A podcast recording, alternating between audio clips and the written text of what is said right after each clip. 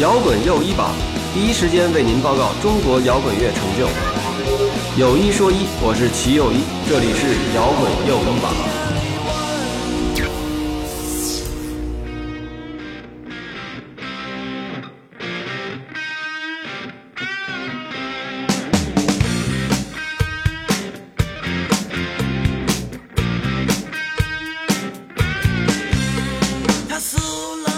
摇滚随心又一次出发，这里是摇滚又一榜新的一期节目，我是七又一。今天坐我身边的呢是咱们万众期待的郑钧老师。呃，咱进入下一趴了啊。四哥应该是您的算算算恩人嘛？四哥绝对是我的是恩人。嗯，嗯，四哥，四哥，我跟四哥就见过一次，好多年，十几年前吃过一次饭，但是后来也没什么联系了。四哥应该说退出这个圈了，不在这圈对，基本上圈没什么关系。四哥现在干什么呢？四哥，我后来嗯，在跟四哥有几次联系。四哥做过一个几个歌手，嗯做过一个独立的小歌手，一个一个兰州来的哪儿来的小孩儿，然后呢还把我叫去帮他看看啊，然后跟那小孩儿的。四哥还是想过说要重新在音乐做行业做点经纪人的事儿。之前反正一直还在做，然后呢，但是呢，行业确实变化也很大，行业变化很大。呃，这两年没怎么联系。嗯，四哥，四哥，因为我见着四哥的时候我还小，我对四哥没什么概念的。后来，但是后来，就是听了好多人说的各种特别传奇的事儿啊什么的，包括四哥原来本来就是黑豹的创始人，是吧曾？经也是弹吉他。后来就说自己退出来之后做我改做经纪人了。嗯，嗯，您给我们讲讲四哥，当时你们有什么？怎么就怎么就被四哥给给给带着说去？当时啊，嗯嗯，因为我我我表弟在二外是学生会的，就管嗯这种组织演出啊什么那个嗯，社会交流的，所以呢，黑豹去二外可能演出啊干嘛的，比较多。留了这个联系方式。嗯，然后呢，我表弟就给四哥打一电话，哦，也不认识。不认识，说那个说四哥那个我这儿有一歌手，但那会儿黑豹一已经发行了。那早都火了，都已经那个小豆都离开了。嗯，然后呢，他们在找新主唱，其实。哦，然后呢，所以他给黑豹打，他说听说黑豹在找找主唱，嗯所以给四哥打一电话说，我这儿有一个歌手，那个西安来一歌手，那个你愿不愿意见见啊？我们不是来找主唱吗？四哥呢人特好，四哥那天也不知道怎么想的，就见了来吧，我们俩就从嗯二外倒了无数趟车，嗯公共汽车到西四，他在他的办公室在西四的一个电影院后头的一个小小阁楼里边。嗯那时候四哥的那办公室也比较惨，嗯非常黑暗的阴暗的一个小楼道里边，然后我们就辗转去了他的这个办公室，然后呢，给四哥放了我的样带。嗯我的样带其实特别简单，就是拿香琴、拿录音机、卡带，唱弹唱的歌。赤裸裸回到拉萨，这些那会儿都有了。没有赤裸裸回到拉萨，然后还有一个我我翻唱的那谁，George Michael 的一个，当时有出了一张唱片，里边有一首歌叫《Faith》。嗯 Faith 的那个，他还还出来，里边还有一个他的伴奏，所以我拿那伴奏就自己还唱了一个英文歌。四哥听了后，四哥说：“嗯，挺好的。”他说我，嗯，你可以来北京发展，嗯我愿意当你的经纪人，什么什么，给我一通表扬吧。嗯，其实当时四哥，我觉得事后想，绝对就是客气一下，觉得挺挺棒的。因为他并没有直接叫你去当黑豹主唱。对，他说呢，他说我觉得你的东西呢比较适合 solo 歌手，就独立的歌手，你的东西太有自己的特点了，所以呢，你适合做自己做歌手。然后呢，我就嗯终于有人鼓励我了，而且这种行业里边大哥，所以我特别那种开心。我插一句啊，像什么回到拉萨赤裸裸的这个原始的、最原始的那个湘琴的那个 demo 还能找着不？早这种录音早没了是吧？我不知道，我觉得要找出来有一次我我有一次我搬家找东西，好像还看到过哎，那一定要留好啊，再给我们翻对一个那个对吧？一个现在这个最原始的版本，一弹那个湘琴唱的。因为像比如像回到拉萨什么这种赤裸裸，其实还能想象，就是说原来最早创作是怎么创作出来的。嗯但是实际上，如果是湘琴弹唱回到拉萨的话，创作的时候那原始版本应该跟后来的区别非常大。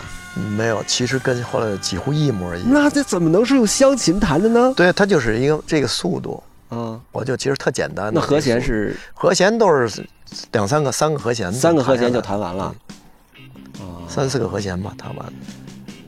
我看那因为一般乡琴弹唱的写的歌，一般都是西方的或者民谣这一套这一挂的。对，那歌是个很怪的歌，是吧那歌就是确实是，嗯，那歌是个灵感之作，嗯，完全是脑海中显现的灵感之作。当时大了吧？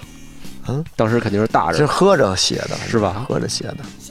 我看您那之前上金星秀，说是还是，呃，当时还是有秦腔，听了是是，我在外边朋友家里边，我们我们俩在喝着小酒，嗯。然后呢，收音机里放的有一段秦腔，其实我听不懂秦腔，这秦腔唱的那个吧，古语你不太能听明白他唱的什么好东西。歹也是耳濡目染吧，西对安长，大。然后我就听的时候，我就觉得这个感觉特别的好，一个感觉，嗯。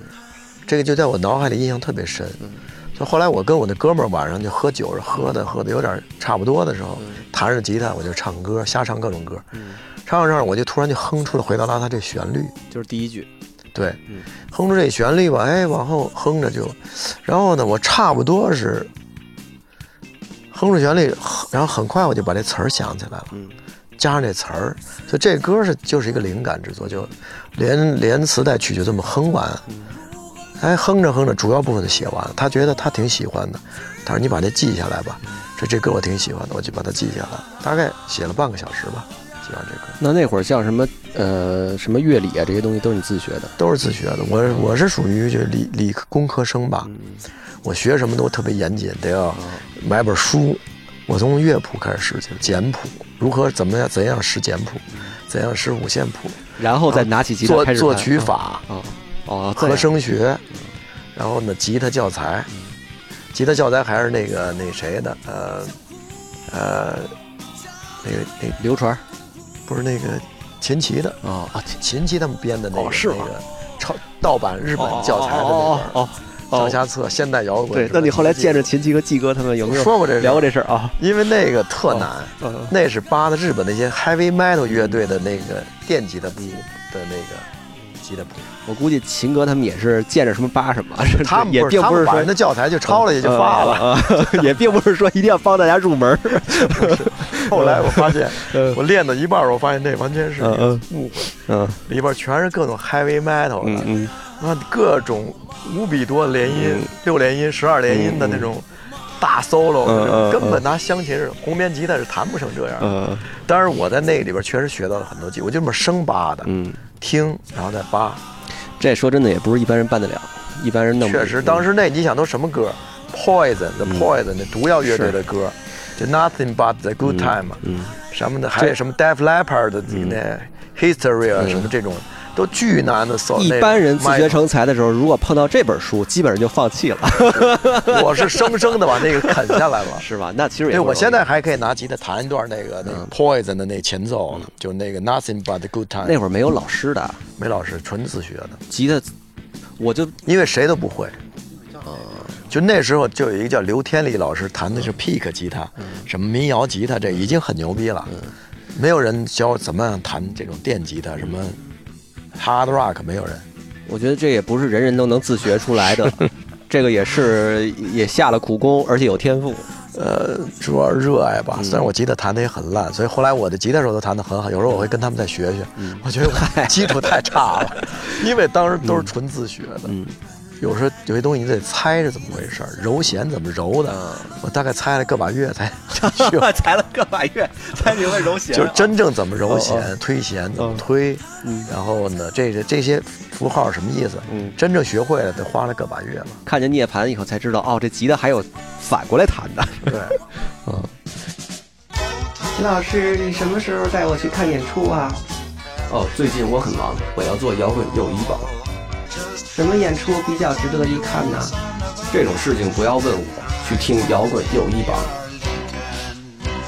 后来等于就是跟着四哥，先是跟着他们一块玩儿，跟四四哥说给你介绍的呃对，然后呢，对我其实后来我就回我离开四哥他们，我就去了回西安了，因为当时还是准备去美国读书的，行李都打了包运到深圳，我哥哥在深圳。当时来北京是干嘛来了？拿签证，拿签拿完签证要发展。没有没有没有拿签证，然后就准备去美国了，嗯，然后在就那时候能拿到美国签证是很难的太不容易了，太不容易了考大学也不容易，去美国也很难。然后我当时我哥哥给我订机票从香港走去美国，然后机票都订了，然后我走之前给四哥打一电话，我说四哥，我准备走了。四哥说你干嘛去啊？对，来北京当歌手啊，嗯，我给你当那个经纪人，来吧，什么的。我一听说这这机会不能放过呀，嗯，搁一般人可能也就放过。一般人放过。然后我给我哥哥说，我说我我说我去不去？我说我特想去。我说我要不去的吧，我可能以后会后悔这件事儿。我哥哥呢，其实是一个那个不得志的文艺青年，因为我哥哥从小学音乐的，他上的是专业的音乐小学。他说：“你要是想去的话，我觉得你试试吧。你要真想去就去吧，你试两年吧。两年如果成了就不用说了，如果不成你回深圳吧，就当个出租车司机挺好。对，那会儿出租车司机也高收入，特赚钱在深圳，所以当时就这么决定的，我就把美国签证放弃了，因为签证只有六个月嘛。要要按咱妈这说法，肯定是觉得非常作，就这都是觉得作的已经不行了，大学也扔了，美国签证也扔了，然后怀揣大概七八百块钱吧，嗯坐了一个那个火车，嗯绿皮火车就来北京了，抱着我那把红面吉他来了。一下火车，背着那种破旅行袋儿，嗯拿着破吉他，嗯，到了四哥办公室，行李往地上一扔，四哥我来了。四哥说：“哎呀，你来早了。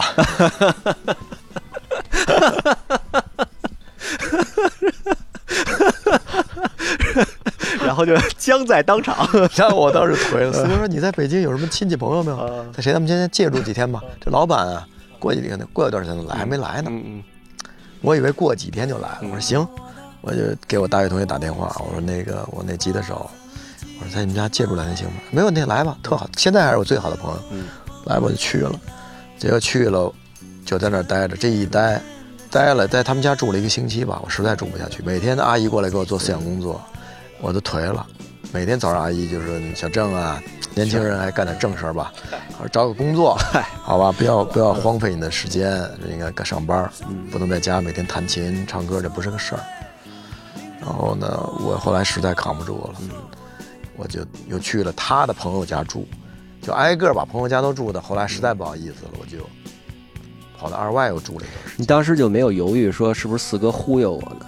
四哥会不会是个大忽悠？我当时吧，已经其实是已经有点绝望了，因为我已经觉得他是忽悠你因为了。我在我在西安跟所有亲戚拜拜了，我说我要去美国了，嗯，然后在深圳跟跟我哥哥嫂子说拜拜了，我要去北京京当歌手了。嗯，然后呢，来了我发现是这样，嗯我当时就真颓了。嗯可是呢，完全没退路，我哪儿也去不了，嗯西安也不好意思回去，深圳也不好意思去，美国也去不了。我当时就真的是完全走投无路。这么说我就明白了。然后呢，有没有天天追着四哥或者怎么着？没有没有没有没有我不是还是那种人，还是觉得憋着点儿得。我觉得不是憋着点儿，我当时想，我很信任他。这种对信任你怎么来？这种信任是我觉得，因为我我其实我的我这性格还是比较单纯的一个人，我比较相信别人说的话。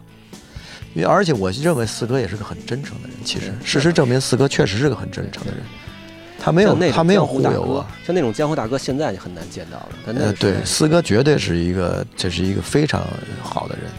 但是呢，那时候就是大家都没办法，嗯所以我在二外又住了一段时间，嗯就是彻底没钱了。嗯我在二外去二外的时候，可能口袋最后剩一百块一百多块钱吧。嗯一到二外，第一件事，我表弟说：“赶快把这钱去买成彩票。”然后我们俩紧接着那俩月就有有饭钱了，嗯所以就这么又过了一段时间，嗯。又就是在二外外头那个村子那儿租了一小民平房农民房，然后呢，后来那一那一个月过去了，又没钱了，真没钱，就租不下去，没钱了，嗯。口袋可能一共十块钱。嗯。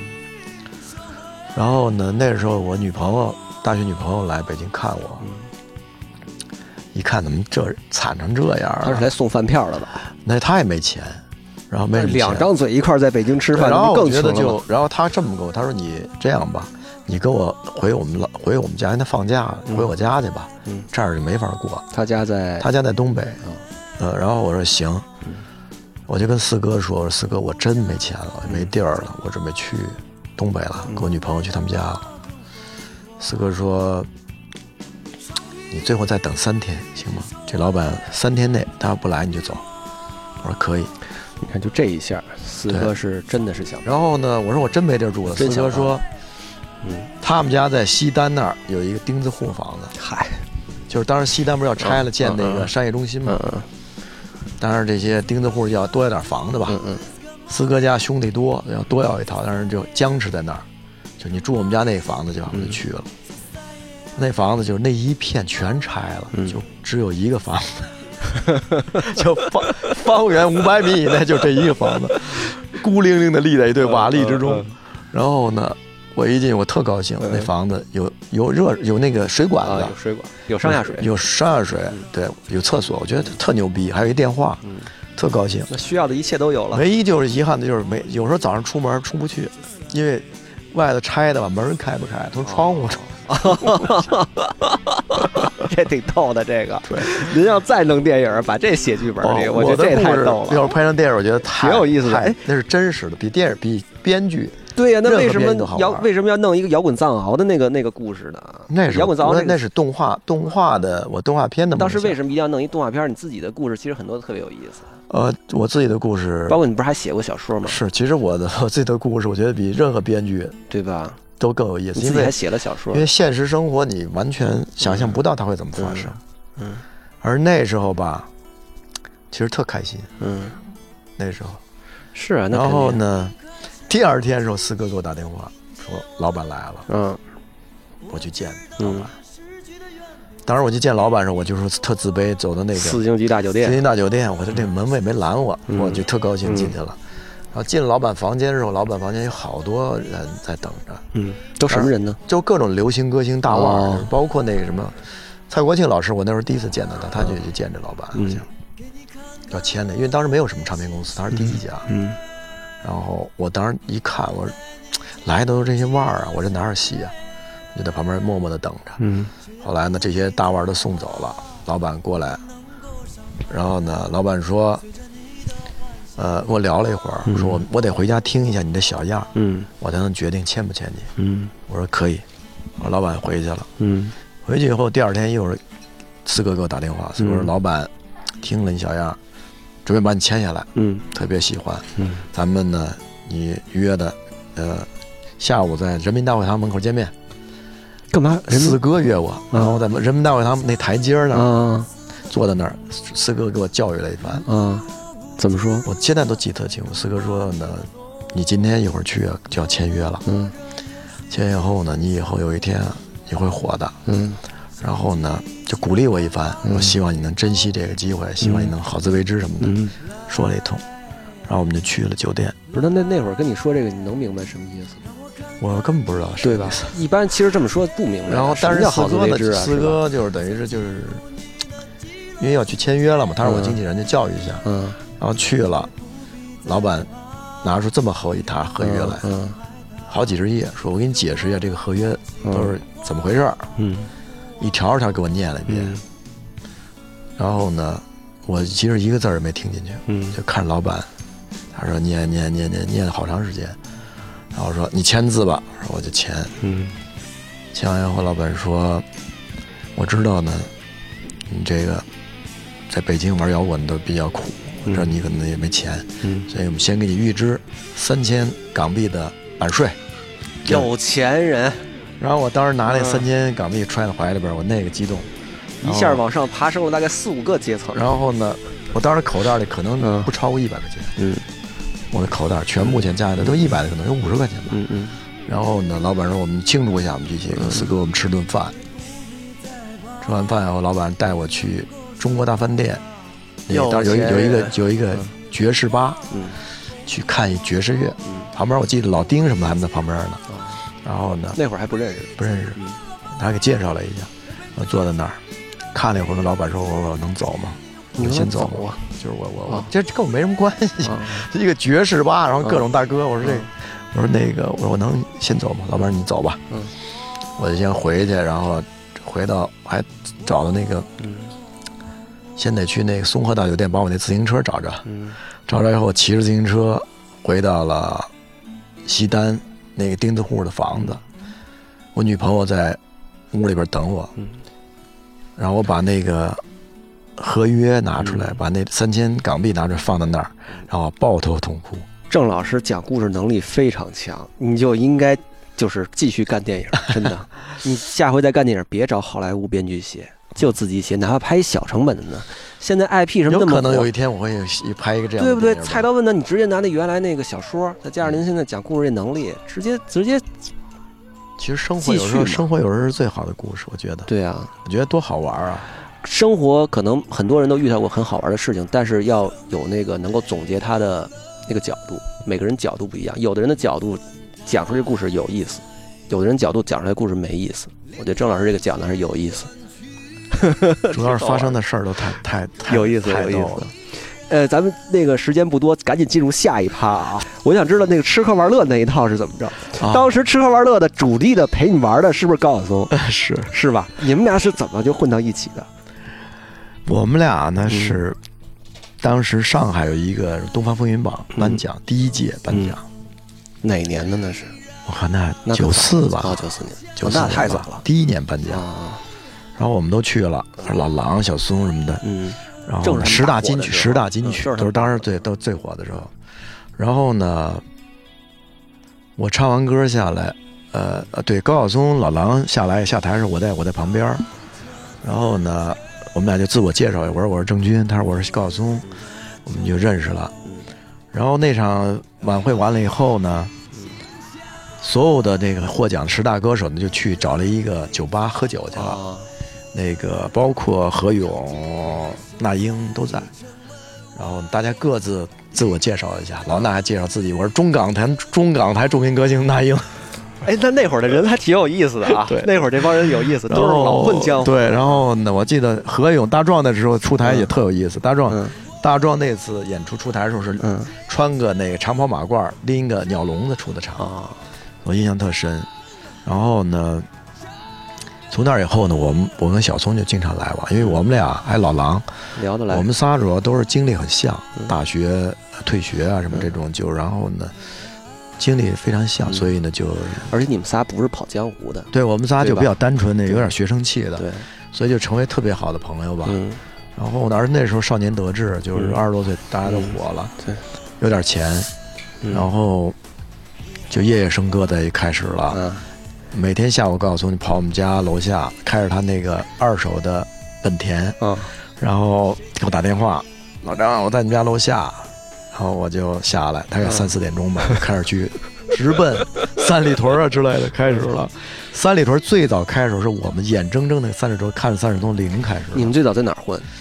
当时有 swing 啊，什么嗯那个那现在名字我都忘了，那个最早那几个就是原来男孩女孩旁边那几个小酒吧，啊，那那会儿也那些小酒吧也不好玩啊，玩什么去啊？我靠，那就是喝酒啊。啊，就是喝酒。那小酒吧的老板都是我们的朋友，嗯。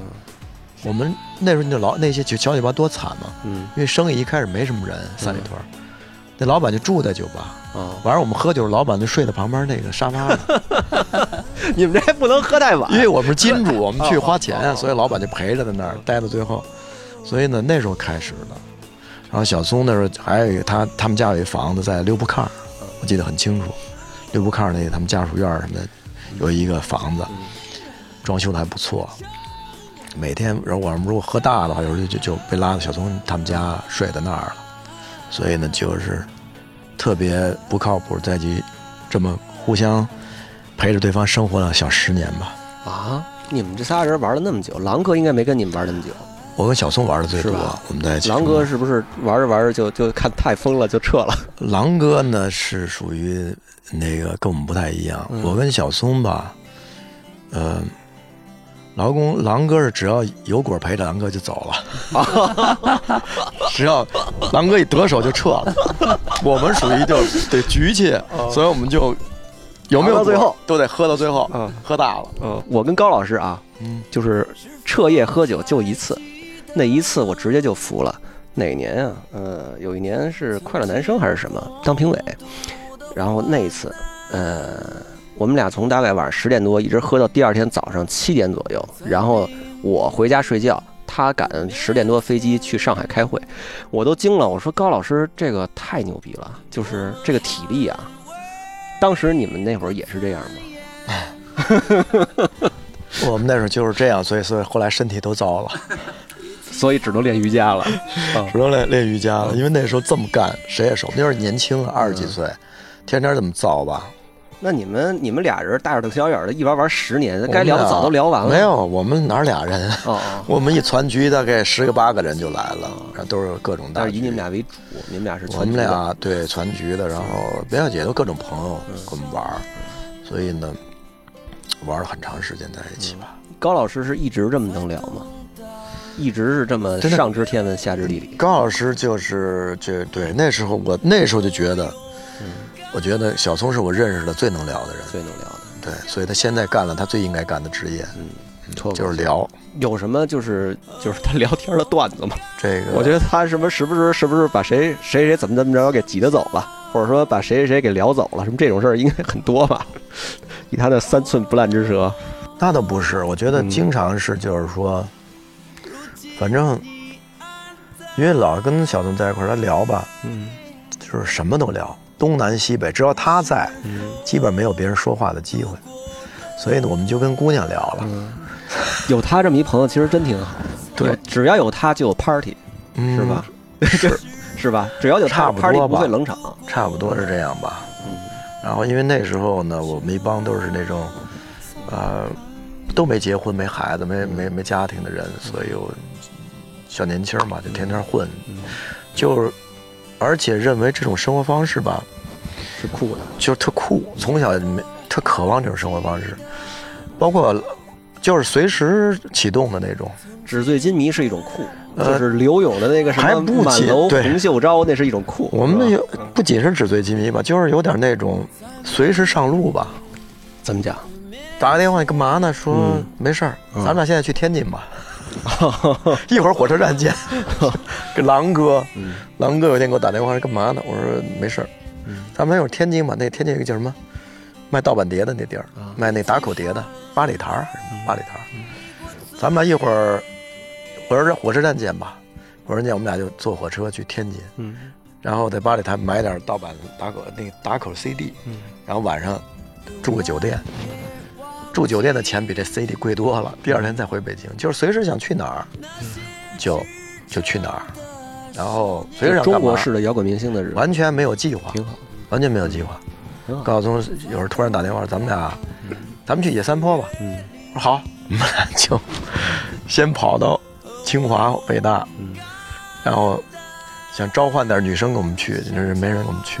我们俩自己开车就去。了，住两天回来了，一路听他白活了，然后听他白活，然后他的那破车还坏了，还得让我推。嗨，呃，那那后来咱们那帮人在三里屯玩八十八号那日子，你们已经不是那一波了。八十八号的时候呢，那是另外，就是对，那时候已经是小松那时候也来，但是那时候我们就不是天天在这混着了。嗯，那时候小松那时候混的就是另外的局了。是怎么讲？斗地主或者什么这种局了。OK，我是不爱打牌的。嗯，那后来呢？你你就你们这两这个组合就就就就算散开了，也没有。后来也就一直时不时在几句呗。嗯，后来呢？你开在那个女人街那开 Logos，这是就是这十年已经算过去了。以后开的 Logos，呃，也差不多吧，快过去了啊。嗯，那 Logos 那壶，说真的，你当时怎么能看上那壶？那主要你那酒吧就是被那壶给搞坏了，那 那哪是湖，那就是一水坑，水坑，而且全是垃圾。但是你要知道，北京那时候能找到一水坑多不容易，嗯，能看到一个水井的地方多不容易。是，就是大大家当时可能都寄期望于说那地方被整治一下。我个性中有特别朋克的一面，嗯，就从小吧，就是我，我个性中有特别不严肃的一面，嗯，就是说。我有理智的一面，但有特别极端不理智的一面。嗯，就有时候会干一些特别荒诞的事儿，比如说，就这酒吧就是一特荒诞的事儿。OK，其实我当时我也不知道怎么想的。嗯，是我当时我我我我那时候，我前妻她说她想开一个饭馆，她说想开个饭馆，我说那个饭馆太累了，我说每年我喝酒都花不少钱，就是你开个酒吧吧。对，她说行。在哪儿？损失在哪儿？出去的就在哪儿开呢？我说那就找个地儿吧。嗯，我去那个那个女人街那儿，那个当时七彩吧，就那个那个卖各种二手，嗯，东西的那个去买东西的时候，逛的时候，一看门门口这湖边儿不错，啊，说在出租。我跟我大学同学，我们俩把这一湖边那一溜儿给租下来了。logos 没那么大吧？没有，那一溜都是我们的，都是你们的。然后我们转租给别人。哦哦哦，嗨嗨，对，但最后你自己的那酒吧其实就，是就我们俩各留了。了一一一套，嗯自己做酒吧。哦哦，那你那哥们儿那酒吧叫什么呢？那就我隔壁的，名字还是我也是我给他起的，那叫什么来着？仙儿吧，仙儿，对，就叫仙哦，仙儿是你那哥们儿开的，所以旁边 logos 我我给起的名儿，哦，旁边 logos 是你开的。对哦，那挨着，那同学，那就是说女人街这东西有之前，你们已经在那儿了，你们是先先在那儿的。我们俩把那条那一条街的那个湖边那一溜儿，就是我们俩拿下来的。那等于女人街是你们给策划出来的 女人街是我们策划出来的哦，这么回事。那包括那什么新豪运什么的也都是后来都进来的是后来来的，都是我们给策划以后来的，嗯嗯。那是太不靠谱了。那是不是那会儿那个什么像什么像什么崔老师什么的这种级别的人，如果在豪运演完了，就得上你那儿去后 party 啊？那我真不知道，反正豪运那儿经常也是不是到我们那儿后 party 是吧我跟豪运老板也很熟，你也不是老在那儿是吧？我也经常去看看。我我是说您也不是老在 logos，我不是老在，嗯我在的时候就得就是大了，在的时候就是大派了哈，不是我在的时候就就自已经大大，了啊，因为有时候开那酒吧也不靠谱，比如半夜三点钟了嗯都睡了，嗯。朋友打一电话说我们一大帮人在你酒吧呢，你马上到。哦，我说我已经睡了，说操你家，那照个你声音没有，不是我们一大帮朋友都来这儿了，嗯你自己不来，你觉得合适吗？嗯嗯。我没办法，把衣服一穿，哦开着车去了，嗯，然后又喝到早上，其实也挺好的，也有好的那一就是你怕的是其实没朋友找着玩儿没有去了就这么，后来就就喝离婚了，啊，就每天这么弄，谁也受不了，嗯，不靠谱。所以还是喝离婚的，就是这，样，这日子就不是没法过呀。每天这么过，还是放浪形骸造成的。太放浪形骸了。这样，然后那时候就酒吧遇到各种怪人吧，就是找我，就是大家知道在哪儿能找着我。嗯，涛哥现在在云南呢。你说好运头对啊，啊，在云南开去去云南常住了。大理还是那西双版纳，牛啊，嗯，去西双版纳常住，肯定还是开点什么东西吧。不能说。好，然后那个，那是餐饮呢，还是说那个酒吧？呃，还是动反正不是酒吧，不是酒吧不是酒吧，应该不是酒吧啊，我也没去呢。老招呼我们去。涛哥后来那个他那个新豪运拆了以后，女人街拆了以后，他他跟那边还有什么一些那个法律纠纷。哦他后来又开了在那哪儿，在东风公园那儿开了什么饭馆什么的，乱七八糟的。嗯，完了那个 logos 是什么时候关的呢？喝颓了以后就关了。后来就真的是我在生意就特好，我不在生意就不行。嗯，然后呢，另外一个你想这不成陪酒的了吗？不是，然后对，然后呢，朋友们，我朋友们，我实在也是喝，我也照顾不动了，喝不动了，嗯每天这么弄，我后来真崩溃了，身体也不行了，然后后来就就是就就就是大家决定关了吧，嗯。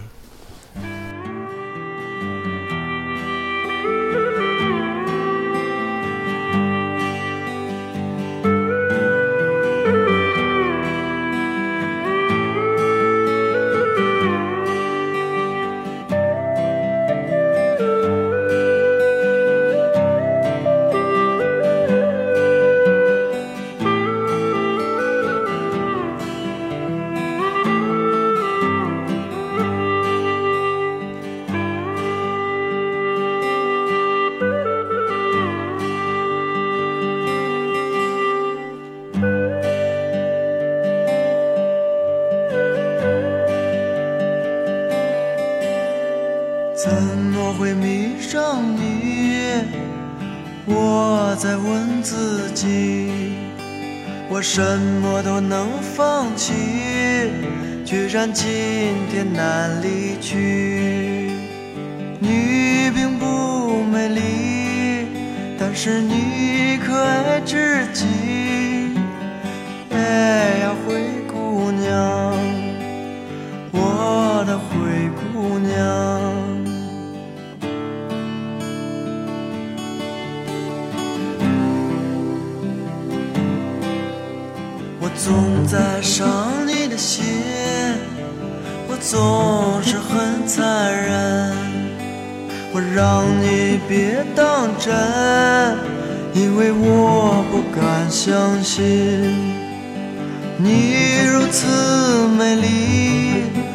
谢谢你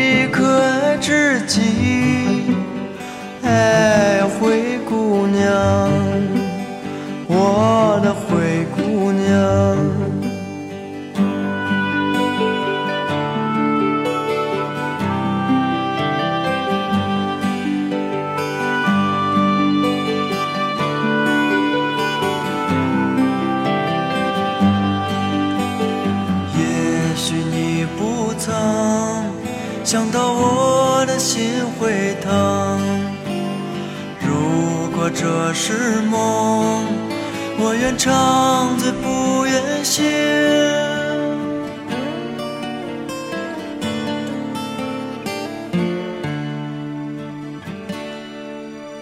我曾经忍耐，我如此等待，也许在等你到来，也许在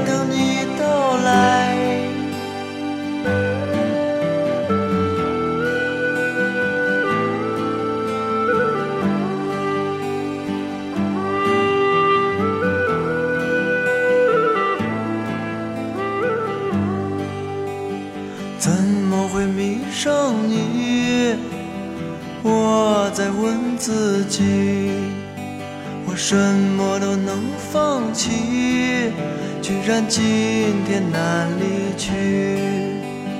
你并不美丽，但是你可爱至极。哎呀，灰姑娘，我的灰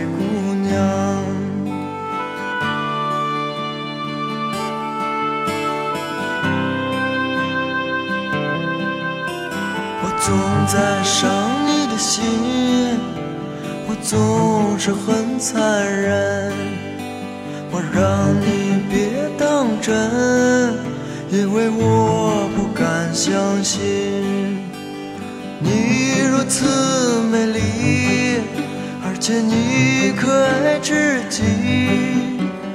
哎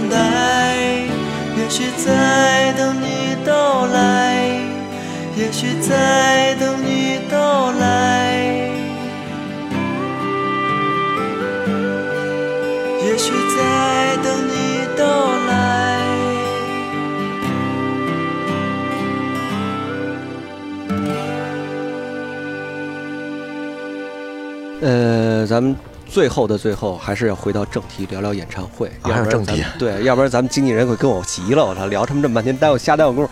那个，那演唱会是，呃，现在票其实卖的很好，也不需要宣传什么了。但是后边的后边西安会有，办生日那天会在西安有一场。对，应该是吧？因为我我不是我不是特别的那个嗯知道，因为我是属于那种有点不太关心明天怎么着的那种人，是吧？现在依然是吗？依然是这样。是吗？那那老婆老婆不给不给你急啊？老婆也是这样，是吗？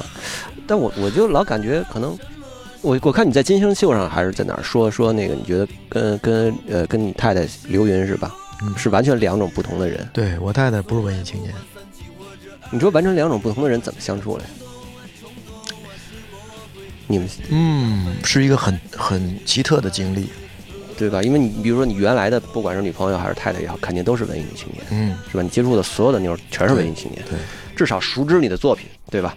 对然后 我估计，我估计我不知道啊，我估计您现太太是不是就而且我以前不太不太关心这些事儿是刻意的特别发誓，我是不跟女演员谈恋爱。就是啊？但是后来这有时候就是什么叫缘分，缘分到了之后，你躲也躲不过去，就各种原因吧，就导致的。然后呢，其实是挺好的，因为我觉得人应该时不时改变一下自己的运行轨迹。嗯，而且看看这世界另外一面是对，这世界不是只有你熟悉的这种世界，它还有你不熟悉的地方。所以呢，你不熟悉的地方，有时候你会发现其实挺好的。也有很有趣。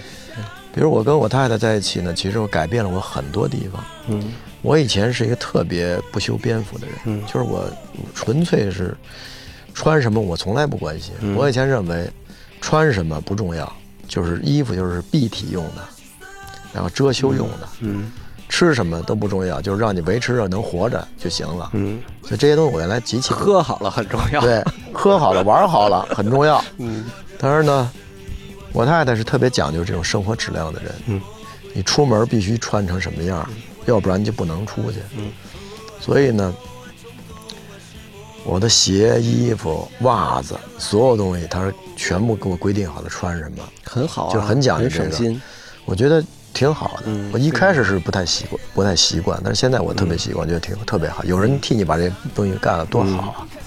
而且呢，呃，要没有他盯着我，估计我现在已经是一个大胖子了，肯定。那出现矛盾怎么办？因为因为实际上就是这个世界另外一面的那些人呢，跟我们其实区别，非常非常会出现特别激烈的路。上啊，一些价值观上啊、方式方法啊什么的区别其实非常大的。因为你原来小时候其实一直躲着的就是世界上另外一部分人，对，然后你现在娶了一个世界另外一部分人回家，但是我还给你生孩子，有巨大的分歧，对吧但是呢，我们俩其实呢，我觉得最最重要的一点是他另世界的另外一方面的人嗯对你最大的好处在哪？嗯在于有可能能改变你。嗯跟你在一个世界的人很难改变你，嗯，他们会纵容你，对让你变得更加跟他们一对，样。更加对。所以呢，你要想改变的话，你你要这个世界的人是帮不了你，你的世界里边。我从我从一个旁观者的角度看，郑老师以前很多年，我感觉你你好像对以前的评价自己评价特别低。你对你自己也不是评价特别，低，因为我觉得我我从小其实是一个极端的悲观主义者，嗯，就是属于那种生无可恋型的那种，就觉得活着他妈就没劲，好吧？就是这种。嗯所以嘛，就是一边享受着，一边夜夜笙歌的嗯目的就是觉得要自毁。嗯所以为什么会夜夜笙歌？是觉得当时少年呃得得志的有点钱，嗯就把这钱全部造光，嗯全部喝完，嗯就觉得不就是这点物质的东西，没有什么就是可就钱这东西，我觉得没有什么可崇拜他的。所以呢，这种教育跟我母亲的教育有关系，因为嗯。我可能我我小的时候，我父亲家、母亲家他们原来是有钱人家，嗯。所以呢，他们老是在教育里认为就是说，不要把钱看得太重，嗯。家人的这种关系、亲情啊、友谊啊，嗯。做一个好人是非常重要的一件事儿，比钱更重要。所以呢，我经历过完全没钱的时候，但所以后来有些钱的时候，在那个时候大家都没钱的时候，我确实有些钱，因为当时我签了香港那公司，，就觉得钱没有什么了不起的，钱不是就是我们说的话，钱就是王八蛋，嗯，花完了还能赚，尤其是那会儿北京那一批人，对特别瞧不上，谁提钱谁傻。对，就得全部造光。对，所以呢，嗯就这种，呃，我觉得这是一种态度吧。嗯他的目的其实就是自毁，健康的自毁，然后呢，物质的自毁。我觉我相信高晓松老师肯定不是为了自毁。嗯，对，我觉得吧可能是我的性格里有这一面儿，我的性格里有非常强烈的一个自毁的欲望，所以呢，我会对此评价低的原因，是因为我年轻的时候确实是，我觉得是一个自残自毁的一个一个过程吧。当然，我不是那种自自毁，就是说那种那种呃给自己自己扎海洛因的那种，都不是那种。但是呢，我的性格中有这种明白？悲观的一面吧。我其实一直渴望能不能自己变得因为你这个是那种纯粹艺术家的思路，纯粹没有，我原来以为这是艺术家思路，后来我长大我才发现这是抑郁症的典型症状，是是这样，就是有病。它是跟脑分泌有关喽。嗯，抑郁症其实是我肯定小时候有比较强的抑郁症，各环境各方面导致你觉得是你自己身体的原因，还是说还是还是环境一个恶性循环导致的。啊？OK，嗯你这么聒噪，嗯然后压抑，嗯时间长了以后呢，对身体造成很大的伤害。嗯然后身体这种伤害又倒过来，又得让你变得更难受，因为每天一醒来，我最严重的时候对水和空气都过敏。我早上起来只要拿凉水洗个，拿热水凉水洗个脸，嗯立马开始打喷嚏，就过敏，嗯，那就然后浑身难受。睡不着觉，严重的失眠。我以前啊，旁边要有点声音，隔壁要装修，我就没法活，我能把对方杀了。嗯现在隔壁拿电钻钻着，我睡得都特香。就是说这个瑜伽和密宗的禅修还是有作用帮助你。当然是有帮助的，有帮。另外一个，这个家人的帮助也很大呃，我老婆是属于典型的非文艺女青年，就是因我要是这样，我老婆就肯定骂我说：“别他妈的那个还悲伤了，装颓废，妈 的别他妈给我来这一套。”所以得挺好。下面我们来接通一下听众来电。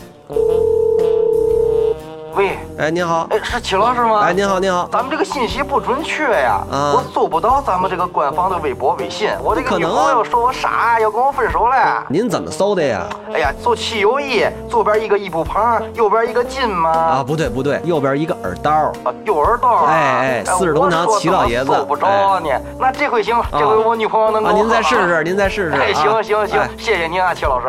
关注我们的微博、微信“齐友一”。谢谢郑老师今天跟我们分享啊！我们这个节目呢，这个待会儿待会儿有这个郑老师待会儿还有事儿啊，要去试衣服是吧？我们进入真的进入最后一趴了啊，进入最后一趴啊，很快结束。呃，我们跟大家有一个互动，就是我们这个微信公众号上的这些网友呢，呃，提前有一些问题要问郑老师。这儿有一个网友叫上帝腿毛，他说想问问郑老师说，当年看着邻居卖羊肉串过得挺滋润，一度辍学想要卖羊肉串，是不是真的？现在想起来是不是很后怕？呃，万一真的烤烤了羊肉串，你觉得会是一个什么样的人生？我也我也不知道他这信息哪儿来的啊，有这事儿吗？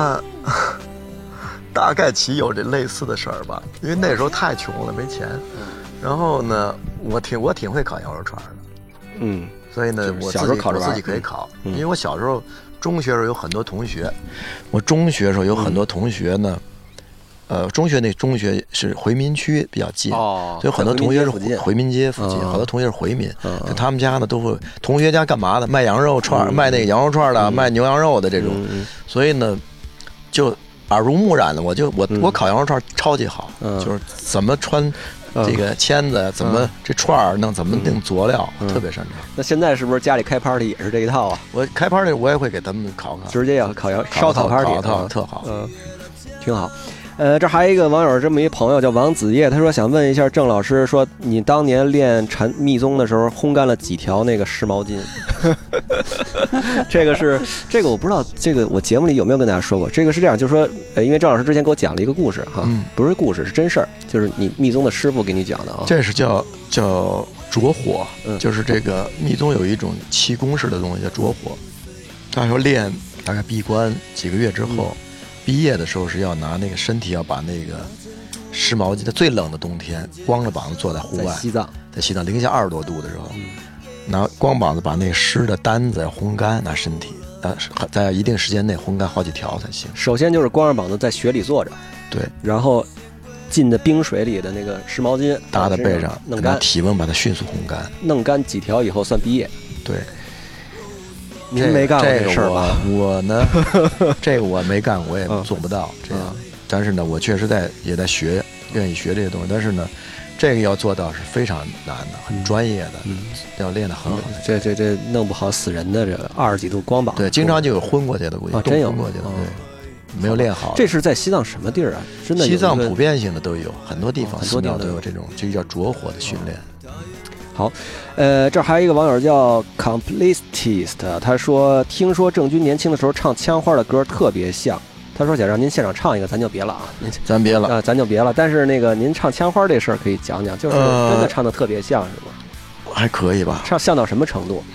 像那高晓松有一次就听了，就以为是哦这放放原放放 CD 呢啊？是。哦，对，可以在因为我们去 KTV 唱个《Don't Cry》啊什么的，然后呢，确实是因为枪花啊、暖蛙呢，这都是我们最喜欢的嗯美国乐队了，而且枪花的这些吉他谱都有完整的乐谱，嗯。所以我吉他可以自弹自唱的一模一样。呃您自己的这个音乐的来源，您觉得是哪几位？嗯，其实我首先是受最早期的这样 Beatles 跟 Rolling Stone 这个影响是很大的，经典摇滚乐，嗯对，然后呢，因为呃，包括后来很多乐队也受他们影响很大，那他们是根源，嗯根源性的。然后呢，像呃 U2 啊，嗯枪花能挖到就不说了，那是后就后来的。之前的像 The Doors 啊，大门乐队的，然后呢，像 Led Zeppelin 啊，嗯，这些呢对我们影响都很大。那我就觉得您还是融会贯通的，还是比较好的，因为实际上。我从后来听的角度讲，我我听不太出来。比如说第一张《赤裸裸》的时候是学啊，那是是，对因为是这样的，就是你喜欢的嗯跟你自己做的不一样，经常是不一样的。因为你可以听出来，比如说你可以听出来黑豹学的是谁，你也可以听出来唐朝学的是谁。呃，对我是比较杂的那种。对，您这我觉得当时这张专辑能成为经典唱片还是有原因的。嗯、我其实是对我我很少就是就就是纯粹模仿谁写歌，嗯我基本上是嗯。当我写歌时，我有一个要求，我希望自己能跟以前写的不太一样。对，这是很重要的。所以你看我这些专辑，差不多每次变化都比较大。都比较大。我觉得如果你重复着写嗯，那太没劲了，那是骗自己，没意思，不好玩了。对，呃，您那是哪张唱片里边有一首，那个当时是 EMI 吧，把那 CoPlay 的那个 Yellow 拿过来对对，那是当时时呃台湾有个电视剧嗯叫什么《流星花园》，啊那电视剧要用那个 Yellow，然后呢 CoPlay 说不让用，啊，但是呢你们可以翻唱一个中文版用。，OK，然后呢，因为我当时 EMI 的歌手嘛嗯，CoPlay 是 EMI 的嘛，嗯，所以他们就是说，那你能不能给翻唱一首？把这个政治政治任务交给了政治任务交给我，所以本来是玩的，嗯。我一一晚上写了一晚上那词儿嗯，第二天录了，因为本来是这个我不想唱这，他们说你那个，呃，你给唱一下吧，他政治任务，然后让林夕还是谁给写词儿，后明天要录音了，今儿晚上把那词儿传过来了，我一看这这我不喜欢，然后他们说那你自己写吧，嗯我就关在屋子里，大概写了两三个小时嗯，就写这么一词儿。所以当时其实没他当回事儿，因为那会儿没当 CoPlay 刚火，对，那时候还不知道他未来是大牌。他是当时为了 就是为了要推广 EMI 想在亚洲推广 CoPlay，所以让我翻唱这个中文版，等到后来那张唱片出来的时候，CoPlay 已经火了。对对对对嗯对。然后呢，我们当时都不不知道怎么回事儿，然后我签约 EMI 的时候还让 CoPlay 给录了一个 VCR 哦寄给我们，就祝贺那种。嗯，现在回头想，其实是大事儿了。但当时不觉，对对对当时是觉得是个英国的小乐队啊。对对对，当时因为嗯他们在亚洲还没火起来然后呢，所以呢都不知道。嗯我那时候都我 Yellow 那时候我也刚刚听到。您看藏摇滚摇滚藏獒里边那首主题曲，其实就跟 CoPlay，我觉得就是从 CoPlay 那儿来的，接了灵感。那个主题曲是一个 Berkeley 的一个老外小孩写的，哦，不是您写的。歌词是我写的哦，但是旋律是一个老外小孩写的。嗯，我觉得他他那小那个同学受的 CoPlay 影响还是比较大。对对对嗯，他们受这种英伦的影响都挺大的。好，这儿还有一个最后一个网友了啊，他叫阿勒泰石头。然后呢，呃，他这个比较长，我就简短截说吧。他就是说问这个说说，他说他他的孩子都已经六岁了，为什么他还没有这个听到郑老师的新唱片？他说他怀疑他的孩子以后会开始鄙视我，顺道鄙视什么中国摇滚乐什么的，但巴拉巴拉巴，反正就是说说说新唱片的事儿呗。就是因为很多歌迷啊，可能确实也在等这个事，这个嗯说起这事儿，我确实很惭愧。嗯。嗯，长安长安是一张好唱片啊，必须得这么说。我觉得是对，我觉得我觉得在赤裸裸那张唱片之后的所有的唱片里面，长安长安我觉得至少可以排第二。对 那场做的很很艰难，我自己觉得家录的。我自己觉得非常好。有时候反而是在这种嗯，因为这种环境里才才能出好。因为嗯，对，因为那时候我的生活其实一塌糊涂，嗯，能把那张唱片出了，我觉得都是奇迹。那你看《温暖》也是在那张唱片里的对嘛，。是一个奇迹。那时候就是能把这些歌能给弄清楚，是一个奇迹。当时怎么个一塌糊涂法？就我的生活已经一团已经糟离婚了。已经已经是离婚，然后乱乱七八糟，就是完全就是属于在在嗯。调整状态。嗯所以能把那张唱片弄完，我觉得挺不容易的。嗯。然后呢，其实之后我也写了很多歌，嗯。就是呢，写歌是这么一个情况。嗯。对于我而言是这么一个情况，嗯。我写了一堆旋律，写了一堆词，我要花时间把他们俩组装在一块儿。那组装这个工作呢，需要一个完整的时间去做的。我每次都是用完整时间把这事完成的。嗯那这几这些年呢，各种事儿导致的我没有一个完整的时间去组装这些歌，嗯所以一直拖着。现在其实有有那么两首歌都录完了，我也没发。就是我觉得，对我而言，我现在不是说啊，为了出一张专辑而出一张专辑。我觉得如果再出专辑的话，希望是一个自己满意的东西吧。嗯，我不是一个把事儿都看得很严重的人。我其实我也很惭愧对我的歌迷，我觉得我是一个散散漫的人，特别散漫。您这种散漫，你觉得从年轻的时候开始就已经开始散漫？从小就是这样。包括在在北京等着四哥的信儿的时候，都还是很散漫的状态，从来也没想说，哎，我天天怎么的，我今儿是不是送四哥盒月饼，让四哥再 搭理搭理我？不，我从来都没有这么想过，我不会这么思考问题。所以呢。确实，这方面来讲，我是一个很散漫和朋克的一个人，所以有时候都想，其实可能不唱歌了，就放弃了这个，就退休了，干别的去吧，或者就是在山里住着去吧。真这么想？想过哈。呃，我也很感谢我周围的人，如果没有他们，我想我早就放弃这些事儿。我周围的朋友啊，周围的我那团队，他们就是说。一直催着我，你得写歌啊，什么你得你得那个演出啊，然后包括这次演唱会，嗯，我们这团队，他们其实是一帮年轻人，他们想要做这个演唱会，嗯，我一开始拒绝了，我说我还是别做，他们说嗯特别想做，然后各种说服。我，后来我觉得他们做事确实也是很很棒，我说要真这么想做就做吧，那我想我自己未来，我是一个没有不计划明天的人，嗯，万一我哪天突然就跑了。离开这个圈了，那可能就也再没演唱会。咱实话实说，你当时创业是不是就是不想干音乐了？嗯，包括弄电影，我觉得我我觉得是有的。有时候我有一点，有时候我有点累了和疲倦了，因为呢，我从小到大性格里最不喜欢的一件事儿，迎合别人跟扮演别人希望我扮演的角色。OK，当然，我的周围的人、朋友或者我的。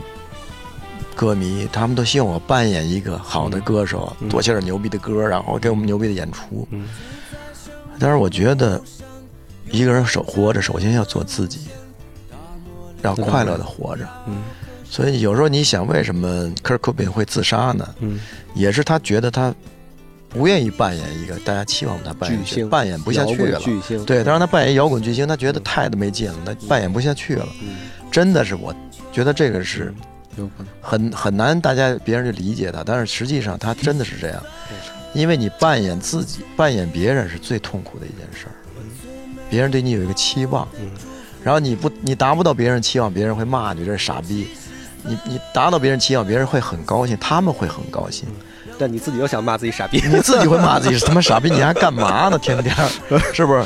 所以其实是，如果你你热爱的事儿变成了一项工作的时候，变成别人期望你干的一件事儿的时候，我也很佩服那种能早上起来说今天写八个小时歌，嗯，然后每天把这当一个任务和工作完成的特好的人，我特别佩服。但是我自己真的做不到，因为我当初我放弃了所有 all in 所有，嗯。就是为了有一天可以不扮演别人，嗯，不用扮演任何别人期望我做的人，我就可以做一个特别散漫的混子。所以说，您那会儿那创业要真干下去了，但是一直干到现在，那可能反而很难受，你知道吧？我其实那个创业也是一个，就是完全是没有计划的。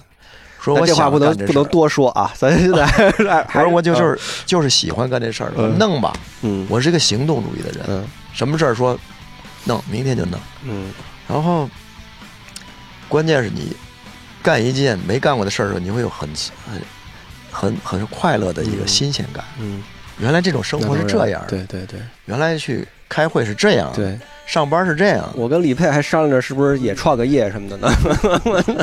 千万不要，我这辈子没做过生意。千万不要为了就是说一个期望去创业，嗯，为了一个快乐创业，嗯，觉得好玩嘛，好玩。游戏上有赢有输，对，没无所谓，玩完了挺高兴。对，你说你打一场游戏，打完了你赢了，你能这场打这个游戏赢了能赢到什么东西？嗯。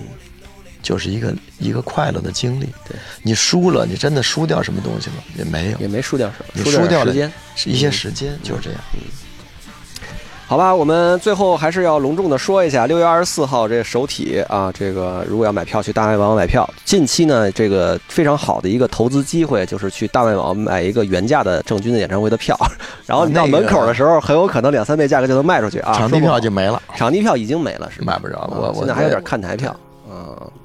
好吧，呃，也感谢西安的驴肉群友会对我们节目的大力支持。然后呢，我们的微博、微信都是七六一，欢迎大家上去搜。嗯，特别感谢郑老师今天跟我们畅所欲言，聊了很久。今天说了很多我从来没说过的，没有任何我就特别感动，就是这一点。郑老师是一个非常好的聊天对象，我觉得有也看人，也看谢谢谢谢。那有机会等那个咱们这套巡演走完，嗯，咱们再来我们节目谈谈感想。呃，那看机会吧。好吧，我提前跟您约一下啊，咱咱到时候再约啊。再说，看情况。呃，那好，那也感谢李佩今天跟我们一块儿这个见证了我们今天这个聊天啊。那我们下期节目再见。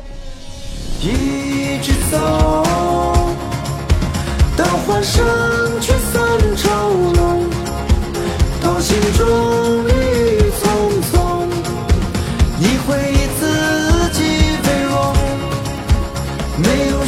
这一生。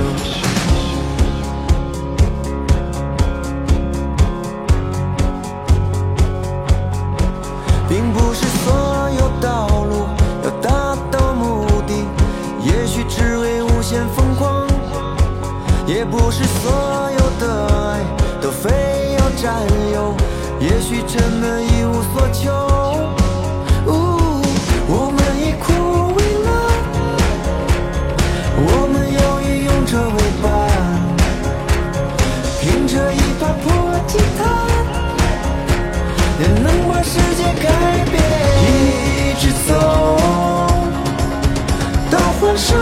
声却散愁浓，到心中郁郁葱葱，你会以自己为荣。